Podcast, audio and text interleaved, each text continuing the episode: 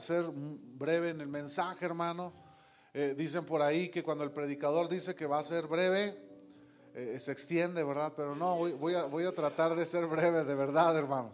Este, y, vamos a, a, estar ahí, capítulo 16, versículo 21, si puede estar sobre sus pies un momento, hermano.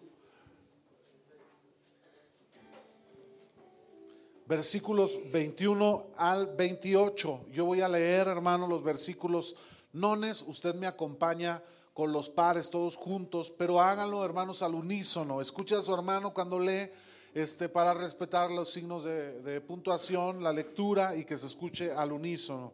Versículo 21 del capítulo 16, ahí comienzo, ustedes los pares, yo los nones. Dice la palabra de Dios en el nombre del Padre y del Hijo y del Espíritu Santo. Desde entonces comenzó Jesús a declarar a sus discípulos que le era necesario ir a Jerusalén y padecer mucho de los ancianos, de los principales sacerdotes y de los escribas, y ser muerto y resucitar al tercer día. Entonces,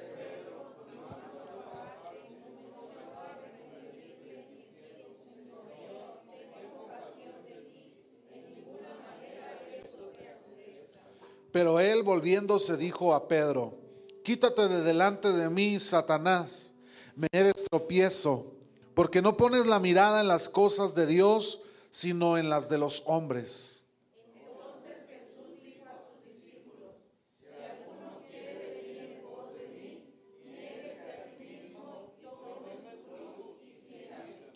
Porque todo el que quiera salvar su vida, la perderá, y todo el que pierda su vida por causa de mí, la hallará.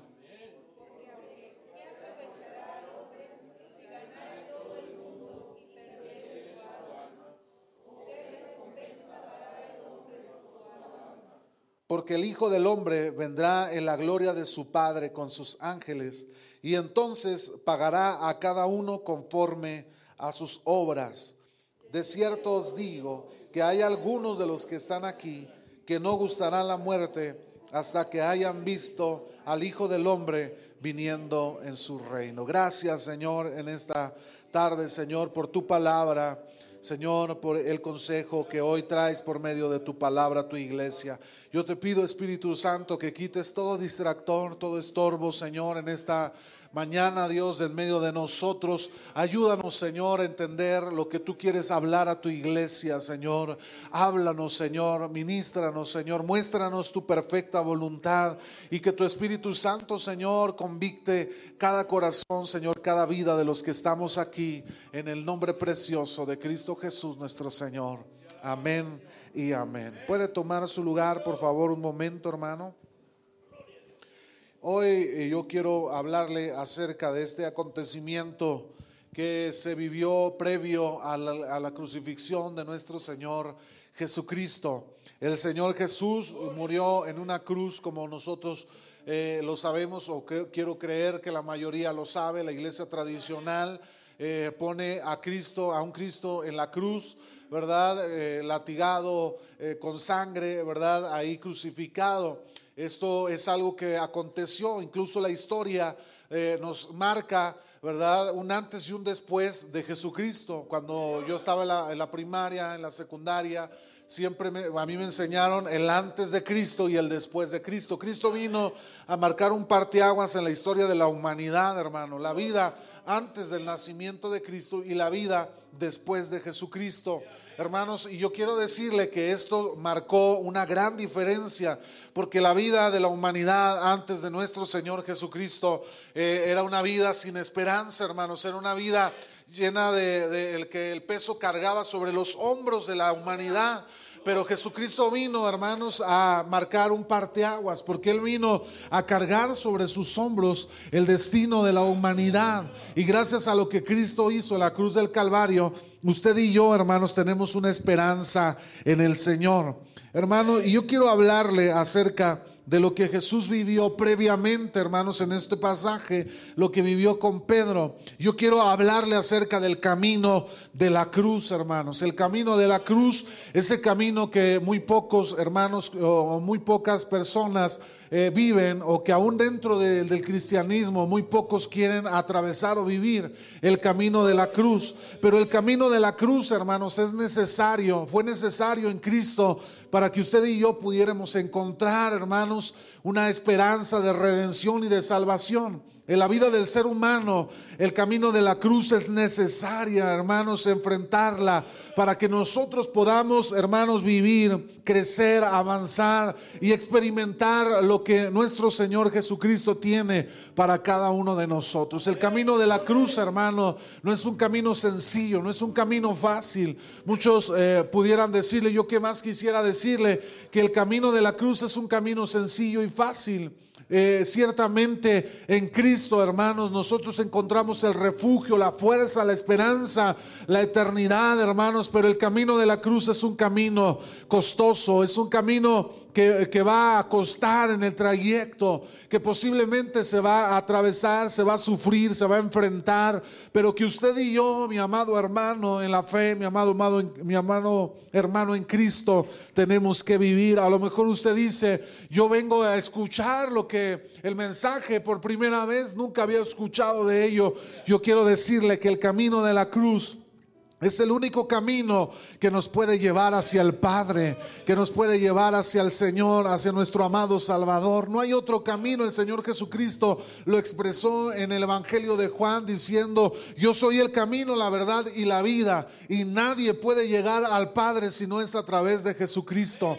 A lo mejor alguna ocasión alguien le ha dicho, que algún eh, santo, alguien le puede llevar al Señor, a, Dios. Yo quiero decirle que a, la luz de la escritura esto es una mentira. Nadie puede conducirle a la salvación ni a, ni a Dios, sino solamente el único puente y el único camino que es Cristo Jesús, hermano. Solamente Cristo puede llevarnos al Padre. Solamente Cristo puede conducirnos a la vida eterna. No hay otro camino que usted pueda llevar, ni yéndose de rodillas aquí a donde usted quiera, ni eh, sacando la cartera llena de billetes y diciendo, ahí le va, pastor, para que me lleve al cielo. Yo no puedo llevarlo al cielo, hermano, aunque me comprara una mansión de millones, bueno, si quiere hacerlo, gloria al Señor, pero ni aún así yo puedo meterlo al cielo, hermano. Solamente Cristo puede llevarlo y conducirlo al cielo, hermano. Solamente Él es el Salvador de nuestras almas. Y solamente el camino de la cruz, hermano, puede conducirnos allá. Hermanos, eh, eh, pasajes previos al, al, anunciamiento que Jesús hizo de su muerte en este pasaje de Mateo, la Biblia nos dice que el Señor estuvo haciendo grandes milagros. Por mencionar algunos, por ejemplo, la alimentación de los cinco mil personas, la alimentación de otros cuatro mil en otro pasaje, la liberación de la hija de la mujer cananea, la sanidad de cojos, ciegos, mancos. Eh, la Biblia también nos dice, hermanos, que sanó a muchos otros enfermos. Mateo lo narra diciendo que todos los enfermos que eran traídos a Jesús, Jesús los sanaba. Él tenía compasión de las almas porque eran, dice, él expresa diciendo, son como ovejas sin pastor. La Biblia también nos dice que la misma naturaleza obedeció a la voz de Jesucristo. ¿Y cómo no hacerlo si Jesús fue el que creó los cielos y la tierra, hermanos, por medio de su palabra, de su voz? Hermano, la tierra se formó y se creó. Eh, Jesús hizo muchos milagros, hermanos, aquí en la tierra. Usted y yo servimos y avanzamos y creemos en un Dios real, genuino, verdadero, que está vigente hoy, hermanos, que tiene la autoridad y el poder, hermanos, sobre el ser humano, sobre la tierra, sobre los ángeles, hermano. Pero yo le voy a decir otra cosa muy cierta. Él tiene también toda la autoridad sobre el reino de las tinieblas, sobre Satanás y sus demonios, hermano. Nadie puede permanecer de pie ante el nombre de Jesús Jesucristo, porque la palabra de Dios dice que delante del nombre de Jesús toda rodilla se tiene que doblar, hermano, y toda lengua tiene que confesar que Jesús es el Señor. Alguien dele alabanzas al nombre de Jesús en esta mañana, hermano. Él vive para siempre, hermano. Algo realmente interesante, hermano, fue la manera en que la palabra nos deja ver el lado humano de Pedro que en un momento era un hombre con la revelación de Dios sobre su vida, hermanos, eh, expresándole a Jesús. Jesús les preguntó, ¿y ustedes quiénes creen que yo soy? Y en una de esas Pedro le dice, tú eres el Cristo, el Hijo del Dios viviente. Y Pedro estaba reconociendo a Jesús como el Cristo, algo que no su pueblo, el pueblo judío no supo reconocer. La Biblia dice, a los suyos vino y los suyos no le recibieron. Pero Pedro había recibido esa revelación y le y Jesús les pregunta a ustedes quiénes creen que soy yo. Pedro le dice, tú eres el Hijo del Dios viviente, eres el Cristo el que estamos esperando. Nuestra salvación, eres nuestra esperanza, hermano. Pero al siguiente momento, Jesucristo le está hablando a Pedro diciéndole, quítate, gracias hermano Beni, quítate de delante de mí, Satanás. Le está diciendo a Pedro. Bueno, eh, a, lo mejor humanamente Pedro lo hubiera recibido como que pasó Jesús, ¿por qué me hablas así? Pero Jesús estaba hablando a aquel que estaba influenciando a Pedro, hermanos, a Satanás que Satanás quería usar como usan muchos de los cristianos, hermanos. ¿Sabía usted eso? Muchos cristianos carnales, sentimentales, diciendo, pero como Dios si es amor nos puede mandar al infierno, hermano. No es Dios quien nos manda al infierno, es sus decisiones, son sus actos los que condenan al hombre, hermano. Por eso Cristo vino a ofrecernos un canal, un puente entre Dios y los hombres para poder llegar a Dios. Él es la esperanza y el refugio pero hermano, Pedro estaba ahí diciéndole Jesús a Pedro, eh, hablando, diciéndole, quítate delante de mí, Satanás. Muchos cristianos sentimentales diciendo, ay, es que Dios nos ama, Dios es amor. Y, Dios cómo puede mandar al infierno al ser humano, hermano, pero se olvidan de que Dios también es un Dios santo, un Dios justo. Él es un Dios, hermano, que no se contradice a sí mismo ni a su carácter. Él permanece firme en su decisión, hermano, de lo que Él ha establecido y Él no se arrepiente porque Él no es hijo de hombre para arrepentirse y dar marcha atrás en sus planes. Él no comete errores, Él no se equivoca, hermano, en lo que hace, en lo que decide, en lo que hace con sus manos, con sus propósitos acerca de usted y de mí. Él no se retracta, hermanos, Él es fiel. Por eso también la palabra de Dios dice que el llamado de Dios es irrevocable, porque Dios no se equivoca, hermanos, en lo que Él hace. Él es perfecto. ¿Cuántos dicen amén a eso, hermano? Jesús comenzó a hablarle a sus discípulos de que era necesario ir a Jerusalén y que ahí tendría él que padecer. En otras palabras, hermano, les estaba diciendo lo que eh, iba a acontecer con él, que era necesario que él sufriera la cruz. Jesucristo tuvo que sufrir el camino de la cruz, porque era la única manera en la que el Señor podía traer de redención y salvación a la humanidad perdida. Ese camino de la cruz, hermano, que nuestro Señor tuvo que recorrer y atravesar, no lo detuvo en su propósito ni en su misión de salvación. Hermano, Jesús tenía que ir a la cruz sí o sí. El plan estaba establecido. Jesús no podía echarse para atrás. Por eso cuando él estaba en el Getsemaní orando, él sabía lo que le esperaba, hermanos, cuando se levantara de ese huerto. Él sabía el sufrimiento que iba a tener que enfrentar. Y ahí aferrándose al Señor le dice, Señor, si pudiera pasar de mí esta copa, pero ahí elevó unas palabras, hermano, hermosas, poderosas, diciéndole al Padre amado, no se haga mi voluntad, haz tu voluntad sobre la mía. Hermano, el cristiano no se puede aferrar a su voluntad, porque Cristo es quien nos dirige. La voluntad de Dios es mucho mejor que la suya. Los planes que Dios tenga para usted son mucho mejores que los nuestros. Hermano, muchas veces nos aferramos a querer vivir nuestros planes, nuestras ideas, nuestros proyectos y hacemos a Dios a un lado. Pero yo quiero decirle, amada persona que está usted hoy aquí, yo no sé si sea la primera vez que usted escucha un mensaje como este, pero yo quiero decirle que los planes que Dios tiene acerca de usted, para usted, son planes de bendición, de, ah, para avanzar, son planes en los cuales Dios eh, nos muestra la eternidad y ese camino hacia la salvación. Los verdaderos discípulos e hijos de Dios, hermanos, siempre seremos conducidos por el camino de la cruz. El camino de la cruz es un camino adverso, difícil. Hermano, Jesús Nos dice la palabra de Dios que Él tuvo que sufrir el maltrato de los hombres. Él fue escupido, lacerado, Él fue menospreciado, Él fue, él fue tratado como el peor de los malditos, como el peor de los hombres que hubiese hecho las peores maldades de la humanidad, hermano. Él fue tratado como una basura, como lo peor de la, de la tierra. Pero Jesús estaba determinado a vivir el camino de la cruz. No les bastó con eso, sino la Biblia dice que le hicieron cargar su propia cruz sobre de él, hermano. Y él tuvo que caminar largo camino, hermano, después de haber sido azotado, golpeado, insultado. Hermano, él tuvo que cargar aquella cruz sobre sus hombros y avanzar hacia el lugar que era destinado, el Gólgota, el lugar de muerte, el lugar donde tenía que ser levantada la cruz, donde él iba a ser clavado. Y sabe algo, él tuvo que cargar esa cruz. Nadie más lo hizo.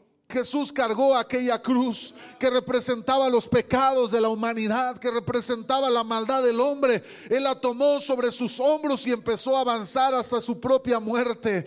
Dice la palabra de Dios en Isaías, como cordero enmudeció y no dijo una palabra. Él fue caminando hacia el camino de su muerte, hacia sus transquiladores. Él se avanzó sin decir una palabra, sin reprochar, sin decir nada. Días atrás en, los momentos en los que Jesús estaba siendo apresado, uno de sus mejores amigos lo estaba negando ahí en ese lugar. Pero Jesús, hermano, no le acusó ni le, ni le señaló. Yo quiero decirte, amada persona, que Jesús no te señala, que Jesús no está esperando a que tú falles para decirte, eres un pecador, fallaste. Mira cómo estás ahora. Jesús no está así, hermano. La Biblia dice que cuando Jesús salió para ser llevado, eh, para ser juzgado, Ahí estaba Jesús y los ojos hermosos de amor del Señor Jesucristo voltearon a ver con toda ternura a Pedro, como diciéndole, Pedro, no te preocupes, yo estoy caminando hacia la redención y hacia la salvación. Unos ojos que traen perdón, misericordia sobre la humanidad. Amada persona, a Jesús no le importa lo que tú hayas hecho cuántas veces le has fallado o cuántas veces has venido delante de Él a decirle, Señor, perdóname. Señor, yo he hecho lo peor de lo peor sobre esta humanidad. Yo quiero decirte, no hay nada que tú puedas haber hecho que Dios no pueda perdonar o justificar delante de la presencia de nuestro Dios Todopoderoso Celestial. Y hoy en esta tarde yo quiero decirte que Jesús quiere perdonarte, abrazarte y quieren caminarte en ese camino de la cruz. Porque muchos cristianos vuelven atrás o fracasan en el camino de la fe.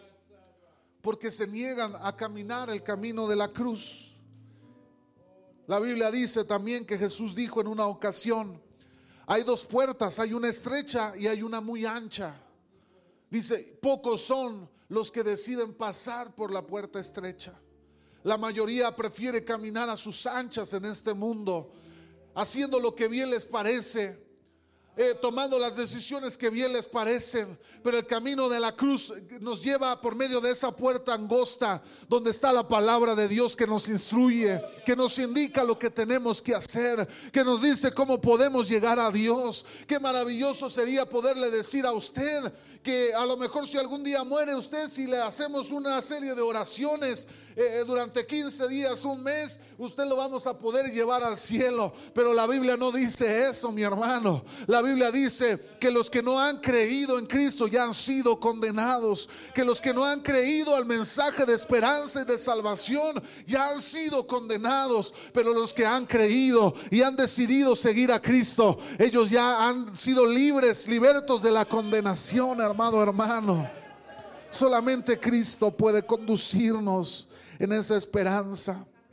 Yo quiero hablarle tres, tres puntos breves en este mensaje del camino de la cruz. En este camino usted y yo seremos persuadidos para abandonar este camino, hermano. De alguna u otra manera intentará el enemigo, el mundo, el pecado persuadirnos para no caminar en el camino de la cruz para que usted y yo perdamos, eh, no seamos distraídos, para que perdamos de vista el único camino que nos lleva hacia el Padre, que es Cristo el Señor. En una ocasión el Señor Jesucristo expresó, esforzaos a entrar por la puerta angosta, Porque os digo que muchos procurarán entrar y no van a poder hacerlo. Muchos no podrán entrar por la puerta angosta. En una ocasión un joven viene y le dice, yo he amado a mi prójimo, he servido a mi prójimo, ¿qué más debo hacer para hacerlo? Y Jesús le dice, ciertamente tú has hecho lo bueno, has ayudado al pobre, has cumplido con los mandamientos, has sido íntegro con tu matrimonio, íntegro con la relación con tus padres, pero yo te digo, deja todo lo que tienes, dalo a los pobres y ven y sígueme. Sígueme a mí. El camino de la cruz, hermano, tiene un costo. Es dejar atrás aquello que nos amarra al mundo, al pecado, al enemigo, que nos, que nos mantiene atados a este mundo perdido, a este mundo sin esperanza. El camino de la cruz nos conduce a nuestra libertad, pero tenemos que dejar atrás aquel peso que nos complica el caminar y el poder entrar por aquella puerta angosta de la que Cristo habló, mi amado hermano. En el camino de la cruz vamos a encontrar toda clase de persuasión para desistir de nuestro caminar. Una de esas, de esas, de esos eh, adversidades, de, aquello que encontraremos, esas persuasiones que encontraremos, una de esas cosas son nuestra carne, nuestros deseos, nuestros sentimientos, nuestras emociones. La Biblia dice en Gálatas 5:17, porque el deseo de la carne es contra el espíritu y el del espíritu es contra la carne, mi hermano. Y estos se oponen entre sí para que no hagáis lo que queréis. Hermano, hay una lucha continua, constante entre la carne y el espíritu. Todos los días usted lucha, hermanos. Cuando se levanta hay una lucha entre la carne y su espíritu, porque la carne desea que usted haga lo que no le agrada a Dios. Pero el Espíritu le dice, no, tienes que dejar el chisme, tienes que dejar de robar, tienes que dejar la droga, tienes que dejar el alcohol, tienes que dejar aquello que te ate al mundo. Pero entonces muchos cristianos sentimentales dicen, pero ¿cómo Dios me va a pedir eso? ¿Verdad? Como cuando Pedro le dice, quítate de delante de mí, Satanás. Hermano, Cristo siempre habló derecho con la verdad. Hermano, la verdad tal vez ofendió en muchas ocasiones. La palabra de Dios va a tener que ofender en muchas ocasiones. Yo escuché en una ocasión eh, predicar a un, a un predicador, ¿verdad? Diciendo, si al mundo la verdad les ofende, déjales que les ofendan. Tantas veces que le hemos ofendido a Dios con nuestro pecado. Y andamos los cristianos por ahí. No prediques tan fuerte porque se nos van a ofender. Hermano, la palabra de Dios tiene que hablarse tal como es. No importa que ofenda, porque si no somos ofendidos, hermano, por la palabra, entonces ¿cómo sabremos que estamos actuando mal? Tenemos que ser confrontados por la palabra de Dios. La carne va a querer, hermanos, de alguna manera persuadirnos a desistir del camino de la cruz el mundo intentará persuadirnos de no caminar el camino de la cruz. Dice la palabra de Dios en Santiago capítulo 4 versículo 4. ¿No sabéis que la amistad del mundo es enemistad contra Dios? Cualquiera pues que quiera ser amigo del mundo se constituye enemigo de Dios. Hermano, si usted quiere ser un cristiano congraciado con el mundo, entonces yo le quiero decir que no es cristiano, es cristino. Decía mi mamá, nos decía mi mamá cuando éramos chiquitos, tú eh, no eres cristiano, eres cristino porque ni a la iglesia vas. Hermano, si usted se quiere congraciar con el mundo, pero no quiere, hermano, vivir la palabra como es. Ay, no voy a ir a la iglesia porque el pastor nos, nos, nos, dice, nos tira muchas pedradas. Hermano, no soy yo, la palabra de Dios se tiene que hablar. Y si dice usted una pedrada le llegó, es porque tal vez el Espíritu Santo quiere hablar a su corazón, hermano. Quiere hablar a su vida para que usted vuelve, vuelva al camino de la cruz, vuelva al camino que nos puede dar vida eterna y redención. El mundo va a querer persuadirnos de alejarnos de Dios. ¿Y a poco no lo hace, hermano? Usted ve la tecnología, mira la televisión, y usted lo único que ve es la ideología que el mundo quiere hacer encajar al ser humano. Quiere, ah, están bombardeando a nuestros hijos el mundo para que nuestros hijos vivan y crean en su mente, en su corazón, que esa es la manera de vivir. Pero la iglesia tiene que levantar la voz. Usted como padre de familia, usted como hijo de Dios tiene que levantar la voz, pelear por sus hijos, por su casa, enseñarle que el enemigo, el mundo quiere bombardear su corazón, su familia, quiere destruirla, porque la Biblia dice que Satanás vino para matar, robar y destruir. Pero muchos padres preferimos dejarle al mundo que eduque a nuestros hijos, hermano. Para que les enseñe cómo ofender a Dios, cómo lastimar a Dios, hermano, por sus actos corrompidos, perversos. Otra de las persuasiones para dejar el camino de la cruz es las acechanzas del diablo. Dice la palabra de Dios, vestidos de toda la armadura de Dios, para que podáis estar firmes contra las acechanzas del diablo. Efesios capítulo 6, versículo 11. Y dice la Biblia, no deis lugar al diablo. El diablo nos va a acechar. Yo recuerdo el Salmo 91 donde expresa el salmista diciendo que eh, líbranos del lazo del cazador. Hermano, el cazador es el diablo. Él lo está cazando a usted. Y él está tendiendo trampa alrededor de usted. Pero muchos creyentes incrédulos, hermano, que creen que con venir a escuchar un sermón el domingo, con eso van a tener para poder hacerle frente, hermano, a las acechanzas del enemigo. Su Biblia la tienen solamente como un adorno ahí en los libreros. No oran, no ayunan, van a la iglesia los domingos solamente. No quieren eh, tener más relación con la iglesia a lo mejor algunos, alguno cree diciendo, llevo mi ofrenda a la iglesia y, y, ya con eso me siento bien con el Señor, hermano. Gloria a Dios si usted ofrenda, bendito sea el Señor, pero yo quiero de hablarle con la verdad. El dinero no nos puede salvar. Nuestras buenas obras no pueden salvarnos. Nosotros no vamos a entrar al cielo porque usted sea un buen hombre o una buena mujer. Yo recuerdo que cuando a mí se me predicó la palabra, hermano, era un joven de 14 años cuando mi entendimiento se abrió. Era un joven que nunca tomó, nunca fumó. Era un joven que este, vivía en casa con papá y con mamá. Pero cuando me hablaron de la palabra de Dios, yo me sentí el hombre, el joven más miserable de este planeta. Yo sabía que necesitaba la salvación de mi Señor para poder llegar a Él. Yo ahí me di cuenta que era el hombre más pecador, que era el, el ser más pecador sobre esta tierra y que no había nada que pudiera darme una esperanza sino solamente Jesucristo.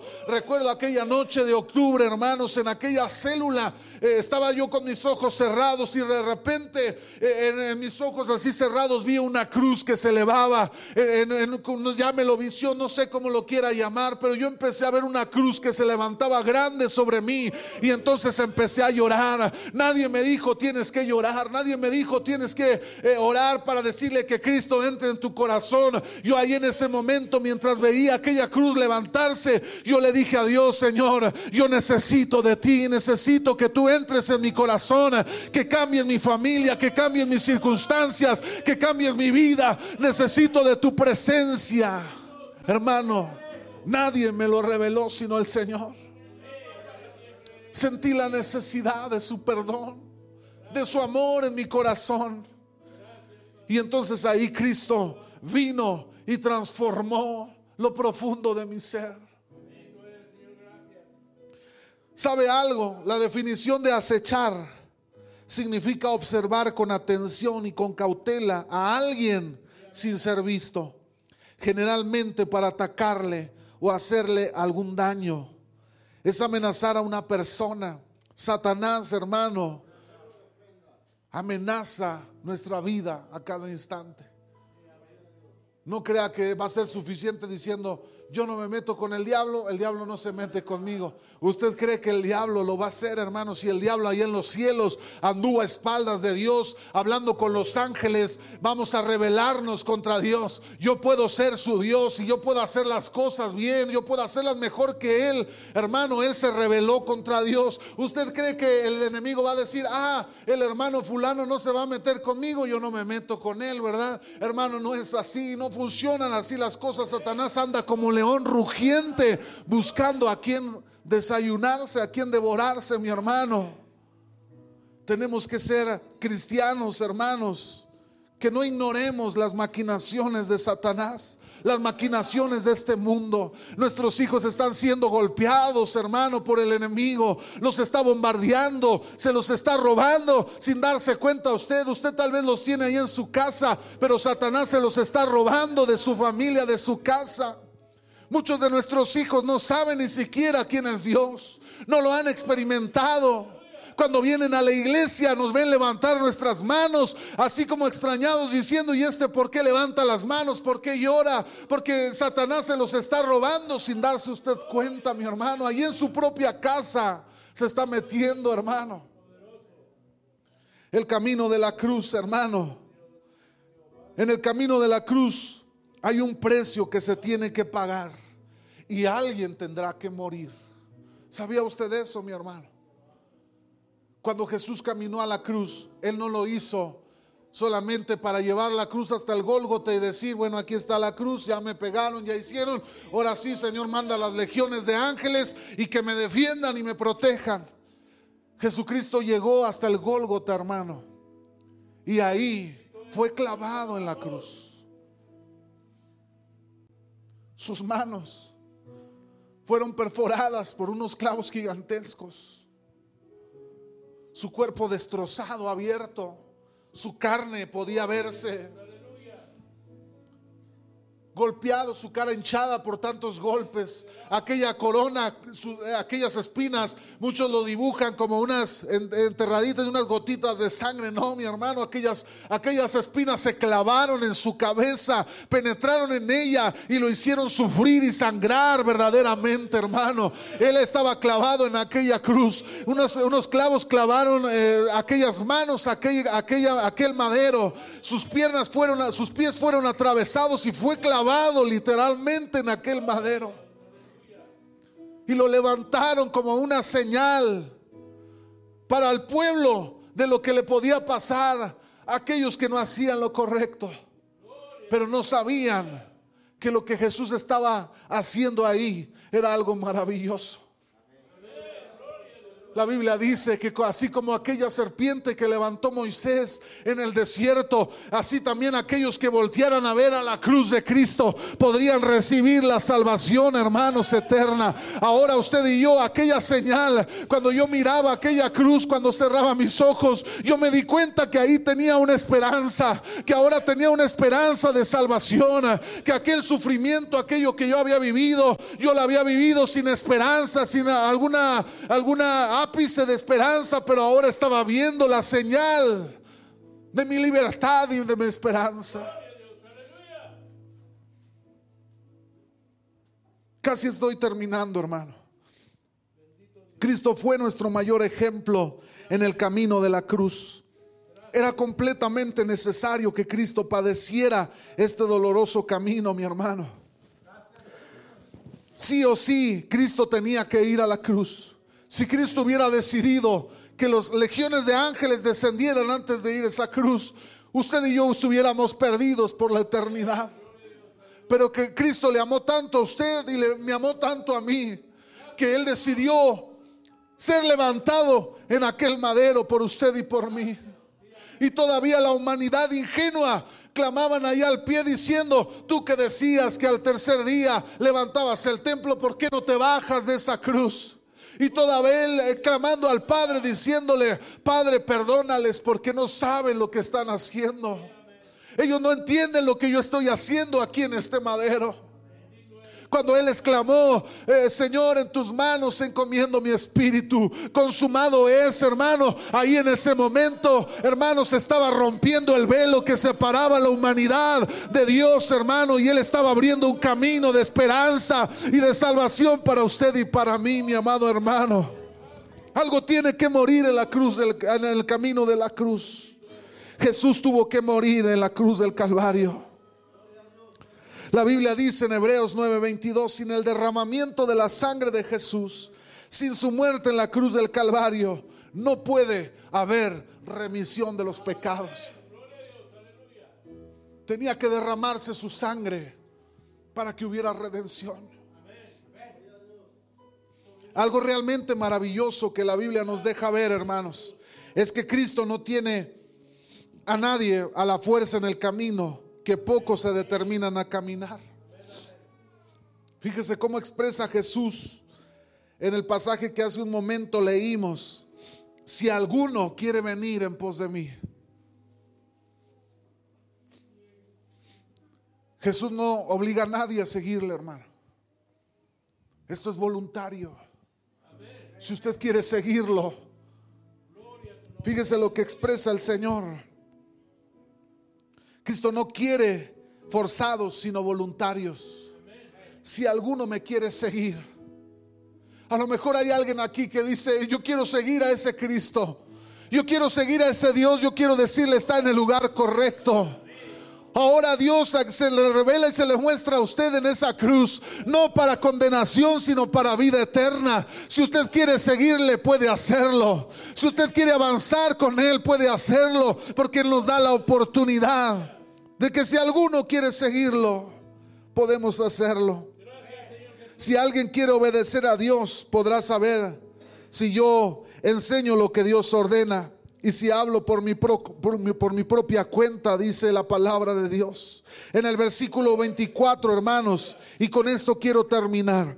Hay tres, hermanos, frases importantes para aquellos que estamos en el camino de la cruz. Primero, les dijo, niéguense a sí mismo. Negarse a sí mismo, hermanos, es decir, a ese yo que hay dentro de nosotros y que nos inclina a ser egocéntricos, autónomos y autosuficientes. Que no, que no queremos seguir nuestros propios planes ni servir a nuestros propios intereses, sino depender en todo de Dios y hacer y sufrir todo cuanto Él tenga preparado para nosotros. Pablo, cuando iba a ser llevado, iba a bajar a Jerusalén, llegó un profeta y estaban los hermanos reunidos y aquel profeta tomó el cinturón de Pablo en sus manos y empezó a profetizarles. Les dice, aquel de quien sea este cinturón, cuando esté en Jerusalén, será apresado, será torturado, será lacerado, va a sufrir.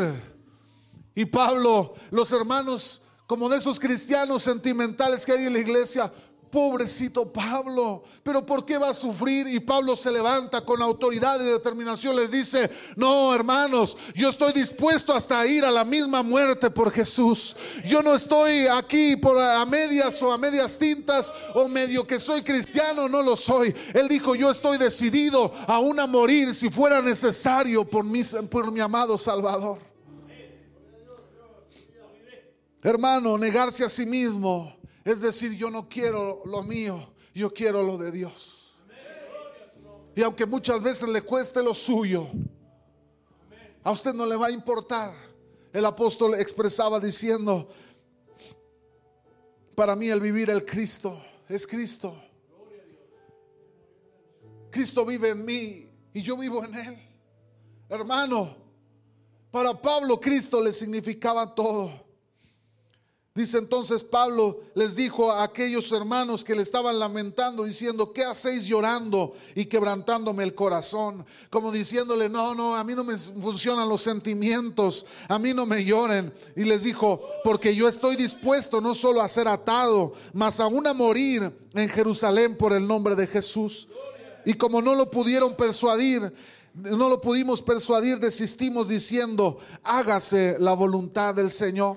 Negarse a sí mismo, hermanos, es eh, hacer un lado el yo.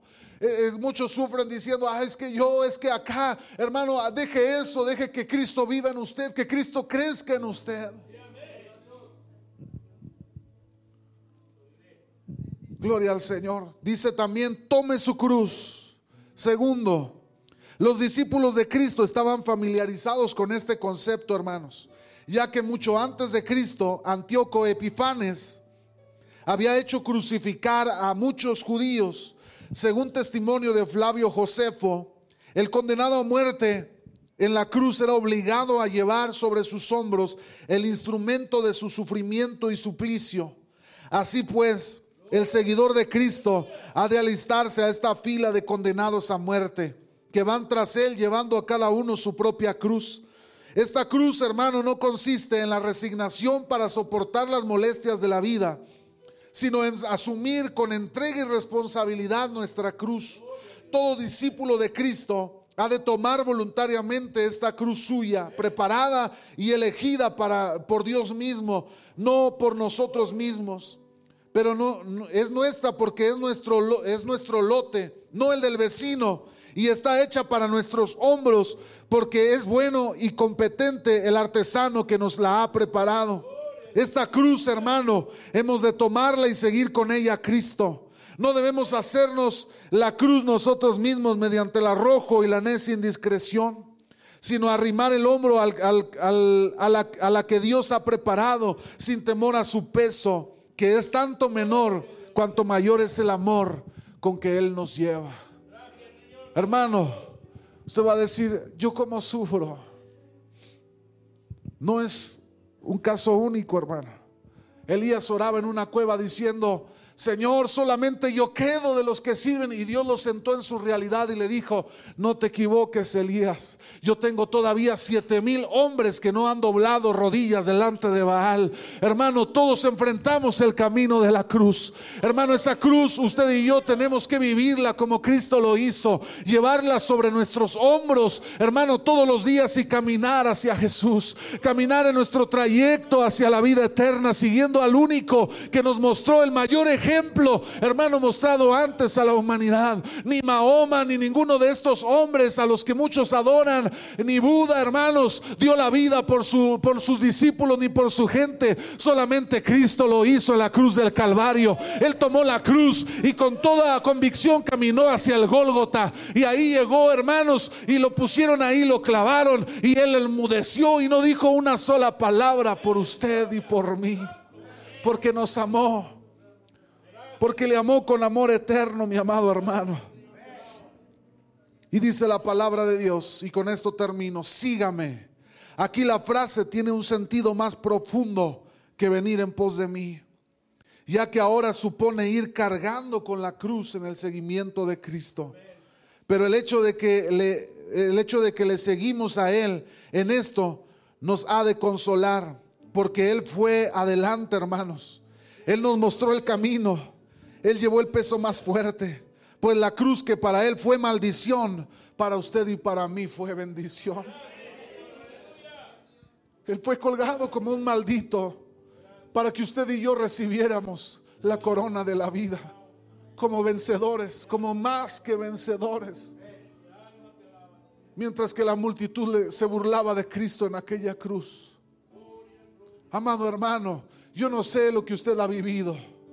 Yo no sé el dolor que ha enfrentado, pero yo le digo, niéguese a sí mismo, tome su cruz todos los días y siga aquel que le puso la muestra en el camino. Él no dio marcha atrás, él no volteó atrás diciendo, ¿por qué lo hago? Esta humanidad este, no, es, no es agradecida. Esta humanidad aún me está crucificando y me está juzgando y me está señalando. Él no dijo nada, él enmudeció y fue a la cruz por usted y por mí. Yo le invito a que en esta tarde usted tome su cruz, hermano, y avance hacia la vida eterna. Que le diga al Señor, aquí está mi corazón, aquí está mi vida. Yo no sé lo difícil que ha- tal vez ha sido para muchos de los creyentes el camino de la cruz, hermano. A lo mejor usted llega aquí y me dice, pastor, usted no sabe lo que yo he sufrido. Hermano, tal vez no lo sé. A lo mejor yo he sufrido más que usted, no lo sé. Pero yo lo que yo sí le puedo decir es que el camino de la cruz ha sido hecho para que usted y yo podamos crecer, hermano, en el Señor. A mí me sorprende al Pablo diciendo, para mí el vivir es Cristo y el morirme es ganancia. No me importa morir. Yo vivo en los propósitos de Dios. Pero algún día esos propósitos aquí en la tierra se van a terminar y usted y yo, y yo tendremos que morir. Hermano, pero entonces vendrá lo más glorioso que le pueda suceder al hombre, al, creyente, al Hijo de Dios. El poder mirar a Dios cara a cara, el poder mirar a Cristo cara a cara y poder entonces sentir sus brazos rodeando su vida. La vida eterna, hermano, está preparada para aquellos que le aman, para aquellos que sirven al Señor, para aquellos que creen a su palabra. Yo no sé usted cómo venga o en qué condiciones venga. Pero el Cristo que dio su vida por usted y por mí está en este lugar. Hace un momento cantábamos un canto precioso, llenaba mi corazón. No hay otro nombre igual. No hay otro nombre igual al de Él. No hay otro nombre delante del cual no caiga nadie rendido delante de Él. No hay ese nombre que le fue dado a Él. Cuando los demonios lo escuchan, tiemblan delante de Él. Hermano, yo he estado en, liberaciones donde se habla el nombre de Jesús y el mismo demonio dice, no digas ese nombre, no digas ese nombre, porque ellos saben quién es Jesús, el Hijo de Dios, el Hijo del Dios viviente, el que dio su vida en la cruz del Calvario. Ese Jesús es el mismo que extendió sus brazos tan grandes en aquella cruz, en el Gólgota, para darnos una esperanza a usted y a mí. Póngase sobre sus pies. Y yo quiero hacer dos llamados en esta tarde a este lugar. El primero de ellos, si usted, hermano, no ha conocido a ese Cristo que fue levantado en el Gólgota, yo quiero invitarlo a que venga a este lugar para que pueda conocerle, para que pueda experimentarlo en su vida y en su corazón. Yo quiero invitarle, si usted quiere encontrarse con ese Jesús, con ese Cristo, el Redentor, el que nos abrió camino hacia el Padre, hoy es el momento en esta tarde pero también este llamado es para aquellos que han tenido que ir cargando la cruz ahora que han seguido a Cristo. Y que dicen, pastor, yo me siento cansado, yo quiero recordarle, hermano, lo que Cristo vivió en la cruz del Calvario, no se rinda, levántese, sirva al Señor, niéguese a sí mismo, tome su cruz todos los días y avance, hermano, en el camino de la cruz. No se puede dar por vencido, porque Cristo, hermano, no se dio por vencido en la cruz. Él nos puso el mayor de los ejemplos y Él no se bajó de la cruz. Él no se arrepintió al estar ahí al pie del Gólgota. Él, se, él eh, sufrió su destino, hermano. Él sufrió lo que tenía que sufrir a la cruz. Con todo conocimiento de lo que Él iba a vivir ahí, hermano. Y yo quiero invitar, el altar está abierto, hermano. Si usted quiere venir